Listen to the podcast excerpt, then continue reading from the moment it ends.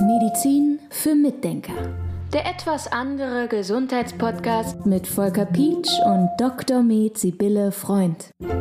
Das Schöne bei der Praxis Dr. Freund ist ja, sie ist medial gut aufgestellt. Es gibt eine Menge Videos auf der Homepage und es gibt natürlich diesen Podcast, in dem wir versuchen, ganz viele Dinge zu erklären und auch immer wieder Fragen aufzuwerfen. Aber trotzdem ist es dann schön, wenn auch mal externe Medien auf einen zukommen und das ist gerade bei dir passiert. Du bist in der Zeitung.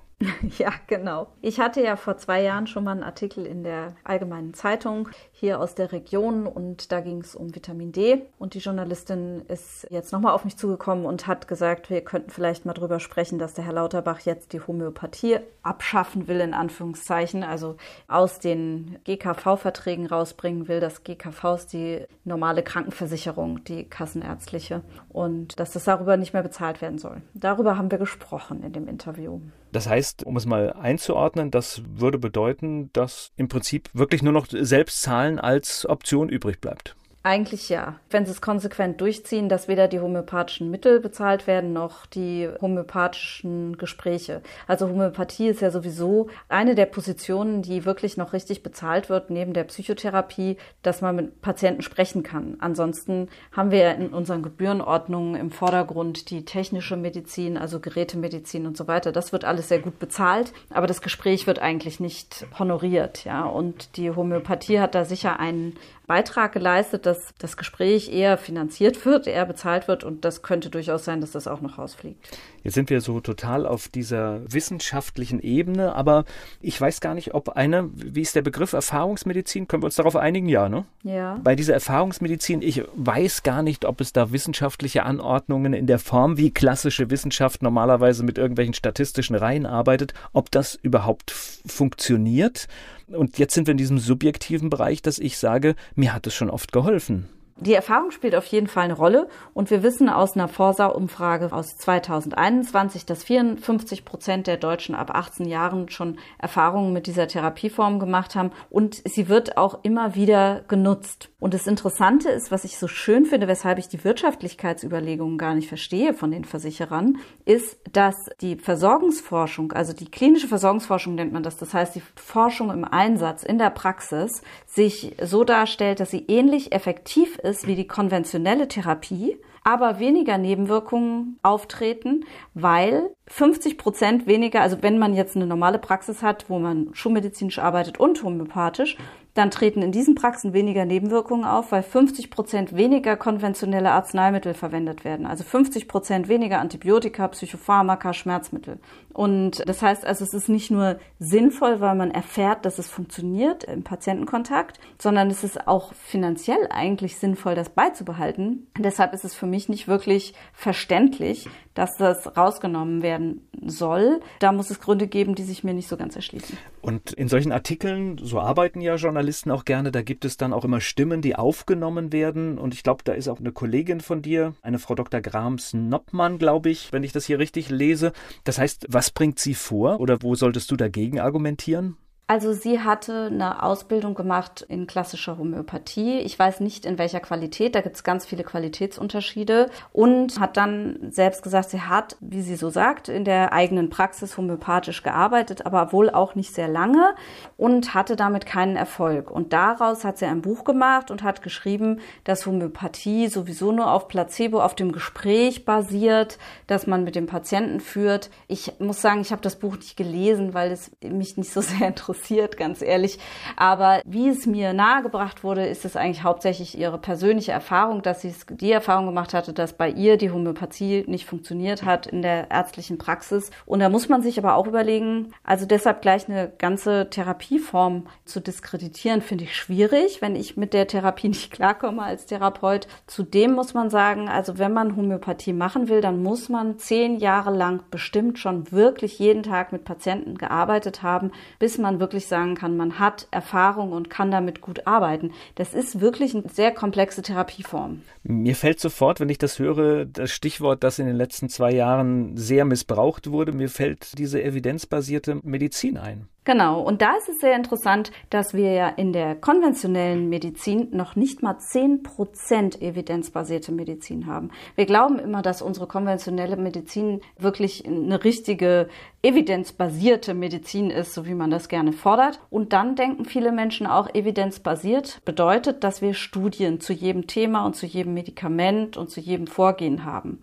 Also erstmal, das ist evidenzbasiert, ist nur weniger als 10 Prozent in der konventionellen Medizin. Und dann ist es eben auch so, dass es einen Begründer gab von der evidenzbasierten Medizin. Das war Dr. David Sackett. Und der hat eine Definition vorgegeben, quasi was evidenzbasierte Medizin ist. Und das bedeutet nämlich erstens mal die klinische Erfahrung der Ärztinnen und Ärzte. Das heißt, was mache ich persönlich für Erfahrungen? Und die bringe ich ein in die Therapie. Das ist auch ein Teil, eine der drei Basen der evidenzbasierten Medizin. Dann kommen dazu noch die Werte und Wünsche der Patientinnen und Patienten. Die spielen auch eine Rolle. Und dann als dritte Basis haben wir den aktuellen Stand der klinischen Forschung. Also es sind drei Grundfesten quasi der evidenzbasierten Medizin. Und sehr interessant ist, dass es von David Sackett und seiner Arbeitsgruppe eine ist eine Aussage, die ich hier mal gerade zitieren will.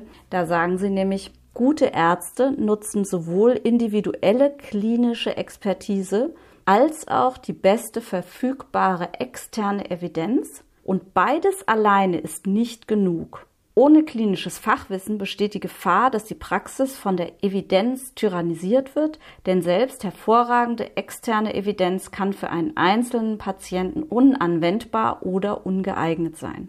Und das finde ich sehr interessant. Also wir sagen, wir sprechen immer nur mal grob von evidenzbasierter Medizin. Wo ist sie denn? Aber es gibt dazu halt schon noch ein bisschen mehr zu sagen als nur studienbasiert, bitte. Du bist jetzt für diesen Artikel dann quasi als Gegenstimme geholt worden und befragt worden?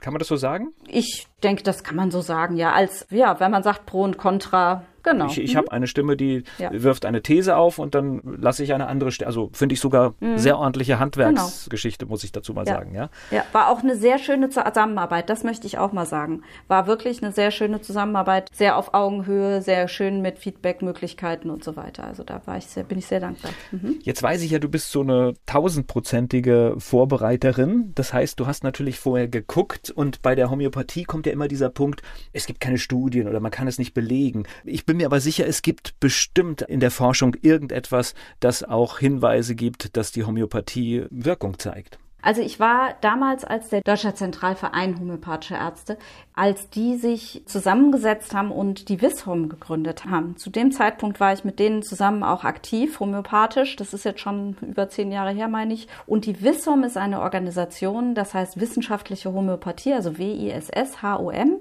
Die kümmern sich um die Studienlage. Und die haben auch eine eigene Seite und da kann man sich die ganzen Studien angucken, die es dazu gibt. Und es gibt wirklich viele Studien. Hast du noch eine Beispielstudie? Ja, also zum Beispiel gibt es eine aktuelle Studie, die sich zurückbesinnt auf eine Studie aus 2010 und Ergebnisse aus 2010 bestätigt. Und zwar hat man jetzt im Jahr 2022 tatsächlich, also die ist wirklich hochaktuell, hat man nochmal Untersuchungen gemacht mit Wasserlinsen. Und diese Wasserlinsen hat man mit Arsen vergiftet oder gestresst, sagt man auch. Also das ist, Stress ist ein anderer Begriff als im üblichen Wortschatz in der Medizin. Aber man hat sie also mit Arsen belastet und hat gesehen, dass sie darunter gelitten haben. Und dann hat man die eine Gruppe der belasteten Pflanzen oder Wasserlinsen behandelt mit Placebo und die andere hat man mit Arsenicum album behandelt. Und da hat man deutlich gesehen, dass sich die beiden Gruppen hinsichtlich der Wachstumsstörungen und der morphologischen Veränderungen deutlich unterschieden haben. Also morphologisch heißt, man sieht der Pflanze an, dass sie vergiftet worden ist. Und da hat man nun mal gesehen, dass den Pflanzen, die mit Arsen vergiftet wurden und die nur Placebo bekommen haben, dass die sehr viel schlechter aussahen und auch messbar kleiner waren und sich nicht gut erholt haben, während die, die Arsenicum album in verschiedenen Potenzierungen bekommen haben, haben sich dann gut erholt oder besser erholt. Ja, also da gab es einen deutlichen Unterschied und solche Versuche finde ich sehr interessant. Es gibt allerdings auch tatsächlich Tierversuche leider. da tun mir natürlich die Tiere immer leid, aber das gibt es, das wird gemacht und da wurden zum Beispiel Tiere auch vergiftet mit Arsenblei oder so und behandelt. Es wurden Verhaltensstörungen hervorgerufen durch Alkohol oder Koffein oder es wurden Entzündungen provoziert durch Karagen oder hormonelle Störungen induziert und dann hat man wieder homöopathische Mittel gegeben und hat gesehen, man kann das Ganze wieder reversibel gestalten, also man kann es wieder verbessern. Zum Beispiel gab es da eine Studie, da hat man Thyroxin gegeben, also Schilddrüsenhormon und hat eben eine hormonelle Störung hervorgerufen und dann hat man den Thyroxin homöopathisch gegeben und hat daraus Studien gemacht und zwar nicht nur eine, sondern mehrere und es gibt eine Meta-Analyse, die hat 26 dieser Studien, die mit Thyroxin gearbeitet haben, ausgewertet und haben gesagt, das ist signifikant, die Verbesserung. Und wenn ich das so richtig aus unserem Vorgespräch auch wahrgenommen habe, dann gibt es sogar auch eine Studie zum Thema ADHS, die durchaus interessant ist. Ja, die ist sehr spannend. Es gibt jetzt, also auch wieder aus diesem Jahr jetzt, 2022, gibt es eine Meta-Analyse. Und Meta-Analyse bedeutet, dass es nicht nur um eine Studie geht, sondern eine Meta-Analyse bedeutet, man hat mehrere Studien genommen und analysiert und zusammengefasst, was alle Ergebnisse zusammen denn für eine Aussage haben. Und das waren in dem Fall sechs Studien, bei denen es um, um Homöopathie bei ADHS ging. Und da stellte sich heraus, dass diese Studien, dass die Ergebnisse alle signifikant waren waren, klinisch relevant und statistisch robust. Das ist ja sehr wichtig, ja, dass man wirklich sagen kann, okay, wir haben eine deutliche Wirkung. Ja, und das ist schon wieder eine Studie, die das ganz deutlich zeigt. Homöopathie und Krebs, das wird immer scharf kritisiert, aber auch da gibt es durchaus Dinge, wo man hinschauen kann. Genau, wo man hinschauen kann. Das finde ich eine sehr schöne Formulierung. Also für mich hat ja die Homöopathie damit angefangen, dass ich eine Freundin hatte, die hatte ein Buch auf dem Tisch liegen und da stand drauf Homöopathie und Krebs. Und dann habe ich gesagt, so jetzt spinnt ihr wohl total. Jetzt muss ich lernen, warum Homöopathie nicht funktioniert, denn ich, das kann nicht sein. Das ist mir jetzt zu gefährlich, ja. Das kann nicht sein. Da müssen wir die konventionelle Medizin nehmen. Es gibt aber tatsächlich Untersuchungen dazu, Homöopathie und äh, zu dem Thema Homöopathie und Krebs. Und es gab ja nun auch vor 200 Jahren zum Beispiel Krebserkrankungen, die behandelt werden mussten. Und da gab es noch keine Chemotherapie und keine Radiotherapie. Und die Therapeuten damals hatten tatsächlich Erfolge. Ja, da gab es natürlich noch nicht die Studienlage wie, wie heutzutage. Es gab Einzelfälle, aber davon sehr viele. Die sind alle dokumentiert. Also da gibt es sehr, sehr viel Material, wo man sich angucken kann, dass Krebs behandelt wurde mit Homöopathie. Deshalb wird zu dem Thema auch geforscht. Das heißt jetzt nicht, dass man sofort jeden Krebs mit Homöopathie heilen kann. Das heißt es definitiv auf keinen Fall. Aber man kann zumindest sich dieses Thema mal angucken und das tun Menschen. Es gibt also Studien, bei denen man versucht hat, Homöopathie einzusetzen gegen Krebslinien in vitro, das heißt also im Reagenzglas. Da hatte man Krebszellen von einem Patienten und hat dann homöopathische Arzneien eingesetzt. Das hatte keinen Erfolg. Interessant ist aber, dass man bei Tierversuchen, bei denen man, wo man bei Tieren tatsächlich Krebszellen eingebracht hat und gesehen hat, dass da auch ein Krebs wächst, weil man das provoziert hat, dass man diese Tiere behandeln konnte und die Tumorgröße sich deutlich verringert hat mit homöopathischen Arzneien. Was man damit im Endeffekt zeigen will, ist, dass die homöopathischen Arzneien nicht wie viele schulmedizinische Medikamente auf Rezeptoren in einzelnen Zellen zu wirken scheinen, sondern sich auf die Selbstregulationsfähigkeit des Gesamtorganismus auswirken. Das also, du brauchst also ein ganzes Tier oder einen ganzen Menschen, dem gibt es eine homöopathische Arznei oder eine ganze Pflanze und die kann dann reagieren. Es hat also was mit der Regulationsfähigkeit zu tun und nicht mit einzelnen Rezeptoren. Und darüber gibt es Forschung und die ist auch sehr interessant. Hast du mhm. eine Idee, woher, ich sag mal, dieser Wille kommt, die Homöopathie aus dem System, sag ich mal, zu vertreiben? Weil von dem Budget ist das ja etwas so Marginales, ja, dass es fast, sag ich mal, in den Etat von großen Krankenversicherungen überhaupt keine Rolle spielt. Ja, also um das nochmal konkret zu machen, wie das nämlich mit dem Budget ist, da ist es so, dass für die homöopathischen Arzneimittel etwa 0,012 Prozent der Arzneimittelausgaben verwendet werden und 0,03 Prozent für die Satzungsleistungen. Also das Satzungsleistung bedeutet das Gespräch, die Untersuchung und diese ganzen Sachen, ja. Das ist wirklich, wirklich minimal.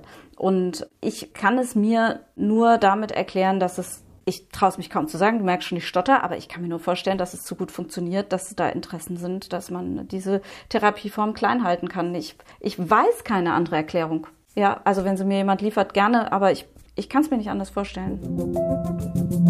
Medizin für Mitdenker. Der etwas andere Gesundheitspodcast mit Volker Pietsch und Dr. Med Sibylle Freund.